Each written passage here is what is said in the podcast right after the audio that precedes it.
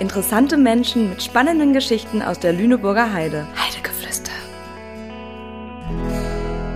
Mit Frederik Wolf. Moin, liebe Hörerinnen und Hörer, das schwarze Gold aus der Lüneburger Heide. Ja, richtig gehört. Hier wurde Erdöl und zwar im großen Stil gefördert. Dieser spannenden Geschichte wollen wir heute nachgehen und sind deshalb zu Gast im Deutschen Erdölmuseum in Wietze und treffen Dr. Stefan A. Lüttgert. Er ist Museumsdirektor und kennt sich bestens mit der Geschichte des Erdöls in der Lüneburger Heide aus. Moin und vielen Dank, dass wir bei Ihnen zu Gast sein dürfen. Ja, schönen guten Morgen und Glück auf. Glück auf. Anfang des 20. Jahrhunderts, äh, Herr Lüttgert, kamen aus der Lüneburger Heide rund 80 Prozent der gesamten deutschen Erdölförderung. Ähm, kann man die Heide zu diesem Zeitpunkt so ein bisschen augenzwinkernd als Klein Texas äh, von Deutschland bezeichnen? Ja, das ist ein Begriff, der tatsächlich äh, immer mal wieder aufgekommen ist in den vergangenen Jahren. Ich weiß gar nicht, wer den ursprünglich geprägt hat, aber ich glaube, wenn man sich die zeitgenössischen Fotografien aus dieser Zeit anschaut, äh, dann kommt einem diese Assoziation sehr schnell. Warum? Naja, man sieht eben dort einen Bohr- und Förderturm neben dem anderen und das sind eigentlich so diese Bilder, die man so äh, im Kopf hat, wenn man an Texas denkt. Das heißt, hier standen wirklich äh, riesige Bohrtürme. ja, es, äh, dicht an dicht. Also das Wiezer Ölfeld hatte ja ähm, etwa 2000 Bohrungen. Äh, die waren natürlich nicht alle zeitgleich, aber es waren doch mehrere hundert, die hier gefördert haben in der Hochphase mhm. und waren natürlich landschaftsprägend und äh, das eigentlich tatsächlich bis weit in das 20. Jahrhundert hinein, was man sich heute schlechterdings eigentlich kaum noch vorstellen kann. Mhm. Ja, das stimmt. Herr Dr. Lüttgert, bevor wir äh, ganz tief einsteigen, zu Anfang möchten wir unsere GesprächspartnerInnen immer so ein bisschen kennenlernen und stellen ein paar Entweder-Oder-Fragen. Machen Sie den Spaß mit? Gerne. Okay. Informationen hinnehmen oder nochmal nachbohren? Nachbohren. Okay. Bohren ist immer gut. Schokolade oder Gummibärchen? Eindeutig Schokolade. Diesel oder Elektroauto? Äh, Diesel. Hund oder Katze? Auf jeden Fall der Hund. Niedersachsen oder Nordrhein-Westfalen? Rheinland, würde ich sagen. Okay. Äh, die letzte Entweder-Oder-Frage bezieht sich auf Ihren Geburtsort. Wenn ich richtig informiert bin, sind Sie in Nordrhein-Westfalen, genauer in Düsseldorf aufgewachsen. Ja, das ist meine schöne Heimatstadt, die Landeshauptstadt von Nordrhein-Westfalen. Habe ich immer noch auch Verbindungen hin. Aber in der Tat, ich bin jetzt so viele Jahre in, in Niedersachsen unterwegs mit kurzer Unterbrechung äh, in der Bundeshauptstadt, äh, dass ich natürlich schon eine, eine, innige Verbindung habe und ähm, ja auch mit wirklich mit großer Überzeugung ähm, hier tätig bin. Das kann ich schon sagen, glaube ich. Mhm. Ähm, Sie haben erst Mittelalterarchäologie studiert. Ähm, jetzt leiten Sie das Deutsche Erdölmuseum in Wietze. Welcher Weg hat Sie dahin geführt, beziehungsweise wie hat das Leben da gespielt? Ja, in der Tat. Die Archäologie hat mich schon sehr früh gepackt, schon äh, eigentlich in der Schulzeit. Und ich hatte dann Gelegenheit, auf äh, einer Ausgrabung auch mitzuwirken habe dann meinen Zivildienst äh, im Rheinischen Braunkohlenrevier äh, absolviert und damit eigentlich ist auch schon vieles erklärt, weil tatsächlich äh, es geht, ging ja da auch um fossile Rohstoffe. Die haben mich lange, lange begleitet eigentlich äh, über verschiedene Stationen, unter anderem fast acht Jahre in Schöning, wo das Paleon ja entstanden ist. Da habe ich also viel Vorarbeit geleistet und ähm, ja, und äh, das Schöne an der Archäologie ist, ähm, ob Mittelalter oder welche auch immer, es ist eine ganz interdisziplinäre Wissenschaft und das ist auch eigentlich das, was man auch in, in so einer Position äh, wie der meinen hier in Vize eigentlich gut gebrauchen kann. Das heißt, äh, man darf nicht nur Geisteswissenschaftler sein, aber sollte auch nicht nur Naturwissenschaftler sein. Und das bewährt sich halt, wenn man so, eine, ja, so, einen, so einen verschiedenen äh, multiperspektivischen Blick hat dann. Mhm. Bewährt sich auch für die Leute, die bei Ihnen ins Museum kommen, was erlebe ich hier? Warum sollte ich vorbeischauen? Ja, ich, ich denke, man kann mit Fug und Recht behaupten, dass wir hier ein, ein ganz besonderes Museum sind. Äh, tatsächlich, äh, Wietze ist ja äh, oder kann sich als Wiege auch der Erdindustrie bezeichnen. Und das Schöne ist eben tatsächlich, ähm, das Museum steht hier ja nicht von ungefähr, sondern es steht tatsächlich auf dem historischen Ölfeld. Also das heißt, wir haben hier ein großes Freigelände auf dem tatsächlich originale Produktionsanlagen aus der Zeit vor 1930 erhalten sind. Äh, vier Bohr- bzw. Fördertürme, genau, um es genauer zu sagen. Und ähm, darüber hinaus gibt es also mindestens 60 weitere Bohrlöcher nur auf unserem Terrain. Und das ist natürlich was Einzigartiges, was man ansonsten in Mitteleuropa nicht mehr zu Gesicht bekommt und auch wahrscheinlich nicht erwarten würde. Also Sie haben es gehört, wenn Sie das mal sehen wollen, kommen Sie nach Vize. Ähm, wenn ich richtig nachgeschaut habe, entsteht Erdöl ja durch tote tierische und äh, pflanzliche Organismen, die in einem sauerstoffarmen Umfeld zersetzt werden. Äh, wie ist so ein großes ähm, Erdölvorkommen in der Lüneburger Heide hier eigentlich zu erklären? Tatsächlich äh, war das ähm, norddeutsche Binnenland eben auch lange Zeit äh, vom, vom Meer überflutet.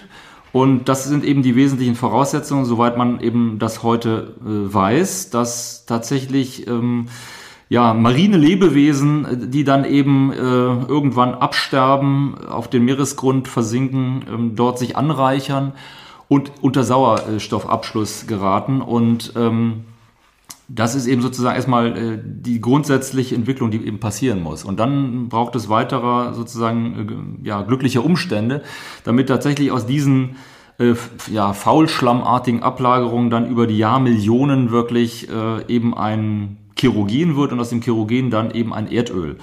Und man muss halt immer im Hinterkopf haben, dass sich äh, die, die Umweltbedingungen äh, im Laufe der ja, langer Zeiträume halt ständig verändern und äh, mhm. nichts äh, so bleibt, wie es ist. Also die ständige Veränderung ist auch hier für unseren Raum äh, konstitutiv sozusagen. Okay. Hier in Wietze hat die äh, Erdölförderung in der Heide ihren Ursprung und dazu möchte ich mit Ihnen mal so ein bisschen in Geschichte eintauchen und zwar ins Jahr 1858 reisen. Wenn Sie zu diesem Jahr schon gelebt hätten, wie würden Sie mir das Leben zu dieser Zeit hier beschreiben? Also so politisch, wirtschaftlich, gesellschaftlich?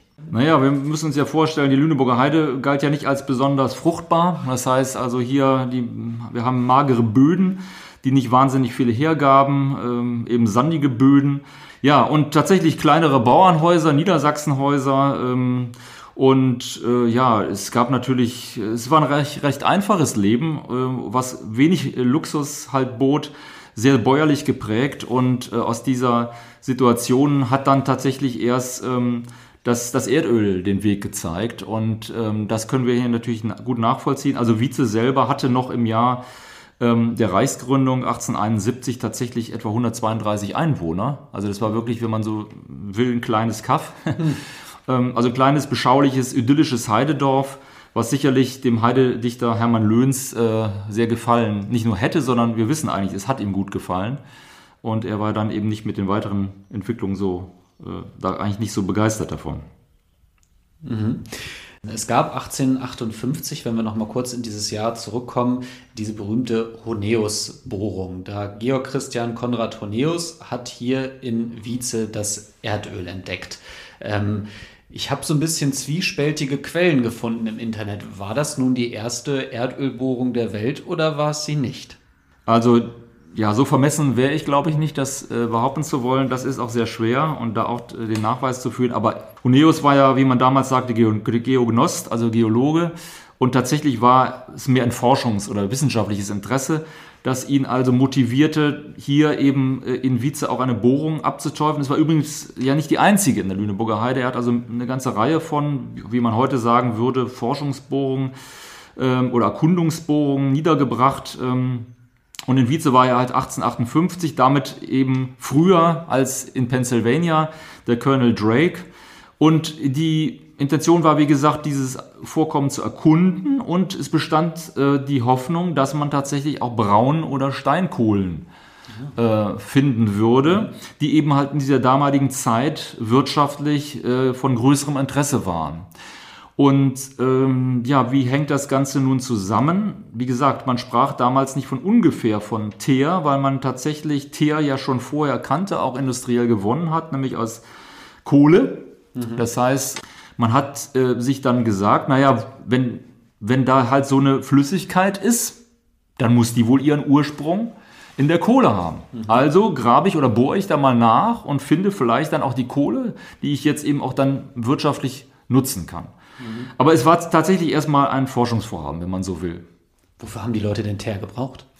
Ja, also äh, in der damaligen Zeit äh, hat man das tatsächlich auch schon verwendet, zum Beispiel um, um Holz damit einzustreichen, um, um das Holz zu konservieren.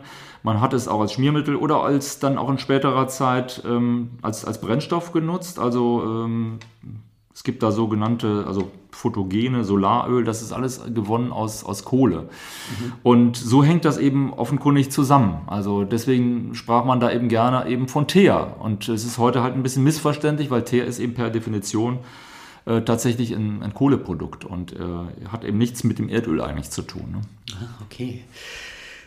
Ein Ölrausch in Wietze, der brach aber vorerst nicht aus nach der Bohrung von Herrn Honeus, äh, sondern das ließ nochmal 40 Jahre auf sich warten. Wir sind jetzt im Jahr 1898, also kurz vor der äh, Jahrhundertwende. Warum hat das so lange gedauert? Das ist eine gute Frage. Dazu muss man eben sagen, diese Honeus-Bohrung war letztlich eben nicht erfolgreich, weil sie konnte nicht zum Abschluss geführt werden. Man hat dann sowieso im Winter aussetzen müssen, hat 1859 weitergebohrt und dann irgendwann bei etwa 35 Meter ging es nicht weiter, weil dort war da ein großer Findling, wie wir ihn ja hier äh, viel haben aus der Eiszeit. Und der ließ sich einfach mit den damaligen Bohrmitteln nicht durchstoßen. Das war ja eine Handbohrung, also keine, die damals mit, schon mit Dampfmaschine betrieben mhm. wurde. Ja, und dann äh, wurde das eben erstmal erfolgreich abgebrochen, äh, erfolglos abgebrochen, Entschuldigung. Und man ging dann, also zog sozusagen weiter mit, dieser, mit, diesem, mit diesem Forschungsprojekt. und ja, und dann passierte erstmal nicht wahnsinnig viel. Allerdings tatsächlich wurde dieses Erdöl dann doch weiter verkauft als Schmierstoff. Aber es kam eben nicht aus Bohrungen in erster Linie, sondern tatsächlich immer noch aus diesen Teerkuhlen. Und dann dauert es eben Jahrzehnte, bis auf einmal tatsächlich die Nachfrage nach Leuchtöl, nach Petroleum, ja, sehr, sehr stark anwächst. Mhm. Ähm, man muss dazu wissen, erstmals wurde 1800, um 1860 das erste Petroleum in ganz kleinen, geringen Umfang nach Hamburg importiert, aus den USA. Okay. Und das war sozusagen dann das Signal, oh, das könnte, da könnte das, das Öl ja vielleicht doch noch, auch was wir hier haben in der Heide, doch nochmal interessant werden. Also über den Asphalt und den, sozusagen die Anwendung als Schmierstoff hinaus. Ah, okay. Also das Petroleum sozusagen, das rübergekommen ist, hat dann sozusagen hier nochmal äh, eine, eine andere Verwendung aufgeworfen. Und dann kam das. Ähm, es gab ja irgendwann diesen Ölboom hier in Wietze, wenn man das so nennen darf. Ähm, auf einmal waren hier rund 30 in- und ausländische Ölbohrfirmen an der Förderung rund um Wietze beteiligt. Ähm, wie wurde das Bild des Ortes dadurch geprägt? Sie sagten, Wietze war äh, früher so ein, so ein äh, Dorf mit 132 Einwohnern. Äh, wo soll man die Leute herkriegen? Und so ist es, ja. Wie sah das hier aus? Ja gut, was hat das bedeutet? Sie haben schon darauf abgehoben, auf die Arbeitskräfte. Ja, die gab es natürlich vor Ort nur bedingt. Das heißt, in den ersten ein, zwei Jahren kann man wirklich sagen, waren das örtliche Arbeitskräfte oder aus dem näheren räumlichen Umfeld. Aber dann hat sich das also sehr schnell auch geändert. Das heißt, es gab hier nicht die entsprechenden Leute und man hat die dann von weiter her angeworben. Mhm. Und das heißt, die kamen also aus dem ganzen Reichsgebiet, äh, auch darüber hinaus, ähm, bis dann dem auch ein Riegel vorgeschoben wurde, äh, was zumindest was polnische und russische Arbeitskräfte anbelangte. Ja, und das waren also eben junge Leute, die mobil waren, ähm, die eben keine Hoferben waren oder so, die mussten sich also äh, mussten sich tummeln. Für die gab es aber dann hier auch keine, keine Wohnmöglichkeiten, weil natürlich man auch keine neuen Häuser bauen wollte, weil es war ja Ölterrain. Also wer stellt sich da irgendwie ein Haus hin, wenn er darunter womöglich äh, Ölvorräte ja, hat. Ne? So. Ja. Und das machte die Sache sehr prekär. Das heißt, die wohnten hier erstmal, äh, konnten entweder gar nicht am Ort wohnen, mussten von weiter her dann anreisen, von Winsen, teilweise zu Fuß oder mit dem Fahrrad. Ab 1903 allerdings dann hatten wir auch eine Eisenbahn hier. Und das war natürlich dann in, entsprechend mit, mit großen Folgen. Und das heißt, wir haben dann 1903 hier den größten Öltank des Kontinents mit 10.000 Kubikmeter. Also das mag man sich vorstellen, die kleinen Bauernhäuser und dann so ein Tank von 36 Meter Durchmesser. Das sind natürlich Relationen. Sie können sich vorstellen, das ist höchst eindrucksvoll gewesen. 1907 38 Öltanks, 22 Kilometer Rohrleitung. Also aus einem kleinen beschaulichen Heidedorf wurde ein Industriestandort und äh, es war kein geringerer als Hermann Löhns, der das auch sehr, sehr stark angeklagt hat mhm. in seinen verschiedenen Schriften. Und ähm, ja, und das ist sozusagen äh, die Situation, die sich eben von der Entwicklung in anderen Teilen der Lüneburger Heide natürlich doch deutlich unterscheidet. Was, also, wie muss ich mir das dann denn vorstellen? Äh, haben Sie irgendwie eine kleine Geschichte, was dann hier so abgelaufen ist in diesem Dorf? Wenn so viele Menschen, ich meine, das, das macht ja irgendwas mit einem, mit einem Ort. Wenn, das, wenn der, der so auf einmal das. so klein war und dann kommen auf einmal so viele Menschen, äh, unterschiedliche Kulturen, unterschiedliche Sprachen und wollen hier arbeiten, ähm, was ist hier passiert dann? Ja, das, das ist ohne Zweifel so. Also Veränderungen waren natürlich zwangsläufig, dadurch, dass eben viele junge Leute, die eben größtenteils dann auch ledig waren, erstmal hier hineinströmten in den Ort. Und man kann sich vorstellen, die waren für damalige Verhältnisse relativ gut auch bezahlt. Ja, und dann am Sonntag dann war natürlich nichts zu tun. Und so mhm. äh, zog man dann halt los, wie das heute auch junge Leute wahrscheinlich auch, äh, auch immer noch machen, also zumindest viele und äh, wusste dann mit seiner Zeit und mit seiner Kraft oft nicht wohin. Und äh, so ist zum Beispiel überliefert, und das ist eben nicht nur eine schöne Anekdote, sondern das ist richtig aktenkundig von 1905, mhm. eine, eine wirklich große Schlägerei und Schießerei in einer der hiesigen Gastwirtschaften, nämlich dem, dem Meinheit, Meinheitschen Gasthof, den es heute eben nicht mehr gibt. Auch das Gebäude ist leider abgerissen. Jedenfalls äh, haben da die äh, ausländischen Bohrarbeiter gemeint, jetzt müssten sie die einheimische Jugend mal ordentlich aufmischen, sind also da rein, haben alles kurz und klein geschlagen, die Fensterscheiben gingen zu Bruch, äh, es wurden Messer gezückt und vielen, es fielen wohl auch Schüsse, bis dann also der Gastwirt Meinhard selbst zur Schrotflinte griff und die Meute dann verjagt hat. Und das äh, erzeugte dann natürlich einen großen Unmut in der Bevölkerung. Es wurde dann gefordert, dass also nicht nur in Wietze, sondern auch in Steinförde ein Gendarm bitte stationiert werden müsse. Es sollte äh, elektrisches Licht, also Laternen sollten installiert werden, damit man irgendwie sicher über die Straße gehen kann. Also es war schon eine äh, erhebliche Beeinträchtigung und ich glaube, das ist, ist so die Zeit, von der man dann eben auch so ein bisschen äh, vom wilden äh, Westen eigentlich sprechen kann. Wollte ich gerade sagen. Das erinnert mich wieder so ein bisschen an Klein Texas, ja. Also man findet also auch in der hiesigen Kirchenzeitung immer mal wieder so Hinweise, obwohl dort auch geschrieben steht, ja, man soll ja nicht sozusagen nur solche Geschichten immer ans Tageslicht befördern, weil das äh, hätte ja auch moralisch dann auch nicht gerade ähm, ja sozusagen gute Auswirkungen. Aber in der Tat, es galt damals schon ein Waffenverbot, also man durfte eigentlich keine, keine Schusswaffen mit sich tragen. Mhm.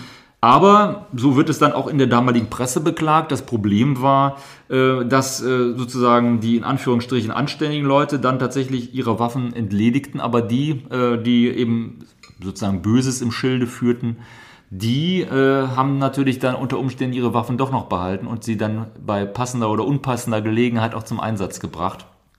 Ja, also so ein bisschen wie man das vielleicht heute tatsächlich in den USA noch kennt, wo man ja noch Waffen tragen darf. Und ähm, ja, das äh, hat sich natürlich dann sehr schnell gewandelt, aber es, es hat schon eine Menge mit diesem Ort gemacht und es erklärt auch, warum der Ort so aussieht, wie er heute eben aussieht. Ne? Mhm. Warum nahm die Erdölförderung dann Anfang der 1960er Jahre äh, ein Ende in Wietze? Im Vergleich zum Weltmarktpreis war das äh, Wiezer Öl dann irgendwann nicht konkurrenzfähig und da es dann ähm, Ende der 50er Jahre die ganzen Importzölle ähm, aufgehoben wurden, ja, waren die Gestehungskosten, glaube ich, beim Dreifachen. Und dann hat man irgendwann gesagt, so, das rentiert sich hier einfach nicht mehr. Der Aufwand, in einem Erdölbergwerk Öl zu fördern, ist deutlich zu groß. Mhm. Äh, das kann man in anderen Ländern besser. Es kamen ja auch immer neue äh, vor, vor, also Vorkommen dazu. Also in, in, in vielen Ländern dieser Welt äh, wurde Erd, Erdöl entdeckt. Und, äh, und, und das heißt, der Markt war dann entsprechend geflutet im wahrsten Sinne und ähm, dann war das Öl halt verzichtbar. Und so ging dann eine lange Geschichte, die anfing in vorindustrieller Zeit äh, eben allmählich zu Ende. Und das Einzige, was blieb, war dann eben, waren die letzten Pumpen auf dem heutigen Museumsgelände. Ähm, gefühlt fliegt die äh, Geschichte der Erdölförderung in der Lüneburger Heide so ein bisschen unterm Radar. Ich habe mal mit vielen Bekannten gesprochen, habe gefragt, wusstet ihr, dass hier Erdöl äh, abgebaut worden ist? Nee, echt, in der Lüneburger Heide. Warum ist das so? Ja, die Frage muss man sich immer wieder stellen. Selbst also in unserer Region, die ja heute noch geprägt ist, also Celle ist ja immer noch Standort von Bohr- und Serviceindustrie, ähm, ja, wie kann das eigentlich sein, dass es hier Leute gibt, die das gar nicht, äh, wie man so schön sagt, eben auf dem Schirm haben? Und äh, ja gut, dazu muss man tatsächlich sagen, in Wietze ging diese Geschichte ja tatsächlich schon vor ja deutlich über einem halben Jahrhundert zu Ende. Mhm. Da sind Leute nachgewachsen, hier hingezogen, die überhaupt keine Beziehung mehr dazu haben. Also ähm, das ist eben auch so die Erkenntnis. Äh, wie schnell geht eigentlich ähm, so, ein, so ein historisches Wissen verloren? Ne? Mhm. Das ist im Zweifelsfall nur eine Generation, die dann schon wieder ganz andere Dinge im Sinn hat und ähm, da gar nicht mehr dran denkt. Und ja, der Opa erzählt vielleicht noch mal was, aber es gibt da keine innige Verbindung. Und man muss dazu sagen, es hat natürlich nicht immer noch nicht die Dimensionen gehabt, wie vielleicht in anderen Ländern, eben wie in Texas. Mhm. Und so ist es in Vergessenheit geraten. Und die meisten Leute werden nur damit konfrontiert, wenn sie auf der A7 äh, fahren und dann an der Ausfahrt Schwarmstedt unser äh, Schild sehen, Deutsches Erdölmuseum Wietze. Und viele haben mir dann schon gesagt, Mensch, ich wollte immer mal gucken, was das eigentlich ist. Mhm. Und bin jetzt tatsächlich mal abgefahren. Und ja, aber das ist natürlich einerseits nachteilig, andererseits glaube ich, ist dann eben das Überraschungsmoment für diejenigen, die dann hier tatsächlich hinkommen, umso größer, wenn sie halt erfahren, einerseits, ähm, ja, was, was hier abgegangen ist um 1900, ne, was ja. das mit diesem kleinen Ort gemacht hat und andererseits natürlich, welche vielfältige Anwendungen äh, eben Erdöl ja heute noch äh, ja, genießt, eigentlich mehr denn je. Also das ist, das, das machen sich die wenigsten Leute klar. Mhm. Wenn man die, über die Verbrauchsquellen von Erdöl nachdenkt, ist man wahrscheinlich zuerst im Segment Mobilität unterwegs, Flugzeuge, Autos etc. Wofür wird denn heute auch noch Erdöl verwendet? Ja, äh, gut. Wir haben jetzt aktuell natürlich, ist, ist auch den meisten ja sicherlich präsent, äh, die, die Kunststoffdiskussion. Wir, wir sparen inzwischen Plastiktüten ein, weil wir halt wissen, ja, da ist Erdöl drin. Tatsächlich muss man sich klar machen, also das 20. Jahrhundert war ja das Petro-Zeitalter. Das heißt, in den 40er Jahren wurden sehr viele Innovationen getätigt, sehr viele Erfindungen gemacht. Die, die, die wichtigsten Kunststoffe wurden da erfunden. Und die haben natürlich nach dem Zweiten Weltkrieg ihren Siegeszug angetreten. Das heißt, ganz viele Produkte des täglichen Lebens wurden eben dann nicht mehr aus nachwachsenden Rohstoffen, aus Holz oder ähnlichen Dingen oder aus Metall hergestellt, sondern die hat man aus Kunststoff hergestellt. Mhm. Aber natürlich ist es nicht nur der Kunststoff, der uns ja überall begegnet und äh, von dem wir uns ja noch wahrlich äh, nicht losgesagt haben, sondern es sind eben auch alle möglichen sonstigen chemischen Produkte. Also die Produktvielfalt ist in den letzten Jahrzehnten enorm angewachsen und ähm, ja, wo man auch hinguckt, also seien es nun tatsächlich Farben, sei, sei es, äh, sei es Beschichtung, sei es Kosmetik, ähm, Lösungsmittel, ähm, äh, überall steckt Erdöl drin und wenn man sich das mal klar macht, äh, dann bleibt nicht mehr allzu viel. Und das heißt tatsächlich, vielleicht mag es uns ja gelingen in den nächsten Jahren, unsere Mobilität größtenteils eben auf äh, Elektroantrieb umzustellen. Äh, auch die Heizölheizung ist dann sicherlich äh, nicht mehr relevant, aber was natürlich bleibt, äh, ist, ist halt ist halt der, ist, die Petrochemie mit allen ihren äh, vielfältigen äh, Produkten, mhm. auf die wir eigentlich äh, überhaupt, auf, auf, deren Verzicht wir überhaupt nicht äh, vorbereitet sind.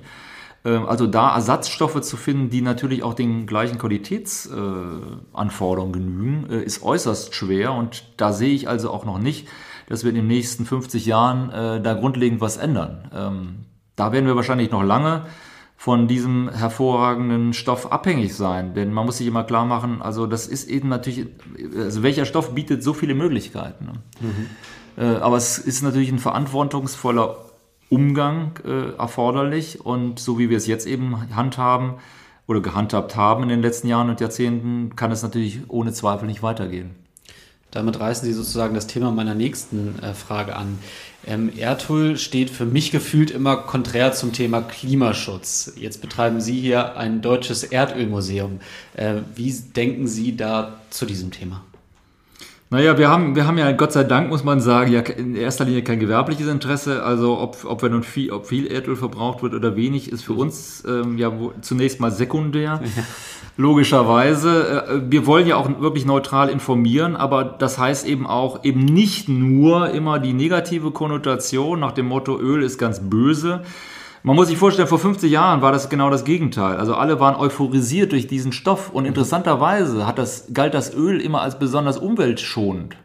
Also tatsächlich war die, die Kohle das Problem. Die Kohle, die, die Kohlefeuerung, die kohlebasierte Industrie hat zu großer Luftverschmutzung beigetragen. Also man weiß das ja mit dem Smog, London, ne? So, das ist ja mhm. ganz bekannt. Wir wissen es auch aus China noch, aus den Großstädten. Äh, das ist ein Phänomen, was es also heute tatsächlich auch noch ansatzweise gibt. Die Kohle war äh, dann eben entsprechend auf dem Rückmarsch, weil man gesagt hat, das Heizen ist viel günstiger und damit können wir viel besser heizen und das ist viel effizienter und wir haben nicht diese Luftverschmutzung. Ja, und 50 Jahre später nun wiederum ist das Öl ähm, der Stoff, ähm, der sozusagen alles Negative auf sich zieht. Und wie man sich schon vorstellen kann, die Wahrheit liegt ja irgendwo dazwischen. Also ich denke, es ist eben letztlich, das Rohöl ist ja ein Naturprodukt, wenn man so will, genau wie auch die Kohle. Mhm. Man muss halt verantwortungsvoll damit umgehen, aber sie bietet natürlich ungeahnte Möglichkeiten. Und es wird also darauf ankommen, intelligent natürlich damit umzugehen. Sicherlich größtenteils auf die Verbrennung und damit eben den Eintrag von CO2 äh, in die Atmosphäre, also das drastisch zu reduzieren, um eben äh, dem Klima da auch äh, Gutes zu tun.